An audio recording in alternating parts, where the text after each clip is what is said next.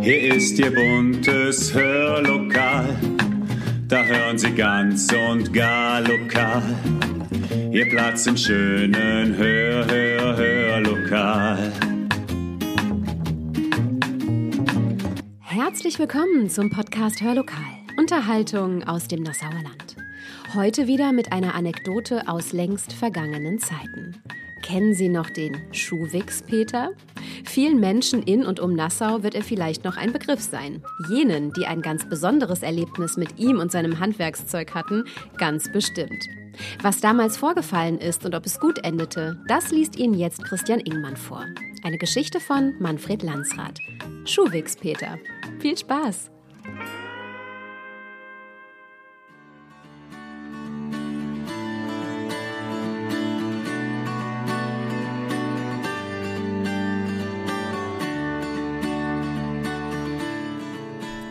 Geschichte vom Schuhwix Peter. Nach meinem letzten Post fragte mich eine Leserin, ob ich etwas über den Großbrand Ende der 40er Jahre in Nassau in der Laach berichten könnte. Nach dem Kriegsende 1945 produzierte Herr Peter Schuster am alten Gaswerk in der Laach in einer Holzbaracke Schuhwichse, Schuhcreme. Am 12. Juli 1950 an einem sonnigen Nachmittag knallte und donnerte es. Eine schwarze Wolke, ausgangs Nassau, war schon von weitem zu sehen. Viele Nassauer wurden wieder an die Schreckenstage des Zweiten Weltkriegs erinnert. Die Sirene heulte, die Polizei und Feuerwehr rasten in die Lach und sahen, wie die Baracke vom Schuhwegspeter, wie er genannt wurde, in Flammen stand. Ein Fass nach dem anderen mit Chemikalien explodierte und flog in die Luft. Ein Feuer, was für die Feuerwehr nicht gefährlicher hätte sein können. Es brauchte lange, bis sie es unter Kontrolle hatten. Von dem Schuppen blieb nichts mehr übrig, außer einem stinkenden Qualm, ausgebrannte Fässer und einem Anblick, wie man ihn in Nassau nur nach der Bombardierung kannte.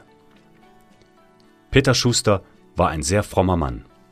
Wenn man ihn in seinem Kabuff nicht antraf, in der katholischen Kirche konnte man ihn immer finden. So war das Verhältnis zu dem katholischen Pfarrer sehr gut, und wenn Pfarrer Reuter einen Wunsch äußerte, wurde er von Herrn Schuster ausgeführt. Eine Autofahrt mit Folgen. Pfarrer Reuter organisierte für seine Messdiener ein Fußballspiel gegen die Messdiener aus Niefern. Schuhwegspeter stellte seinen geschlossenen Kastenwagen, mit dem er sonst Chemikalien und Schuhwechse transportierte, plus Fahrer zur Verfügung.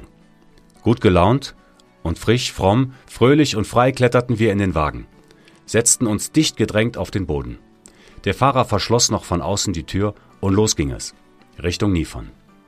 Wir scherzten und lachten, doch die Fröhlichkeit sollte uns schnell vergehen, denn in dem Wagen roch es bestialisch nach Chemie und Schuhwichse. Die Augen brannten, tränten und es blieb uns im wahrsten Sinne des Wortes die Luft weg. Unser Klopfen wurde von dem Fahrer nicht wahrgenommen, und so hofften wir nur bald anzukommen. In Niefern öffnete der Fahrer die Autotür und wir hatten Schwierigkeiten, aus dem Auto zu klettern. Wir sahen aus, als wären wir den Tod nochmal von der Schippe gesprungen. Einige von uns übergaben sich und konnten sich kaum noch auf den Beinen halten. An ein Fußballspiel war nicht mehr zu denken, denn es war keiner mehr in der Lage, gegen einen Ball zu treten. Einige Eltern der Messdiener aus Niefern waren auch anwesend, die sich sehr um uns bemühten und mit Rat und Tat zur Seite standen.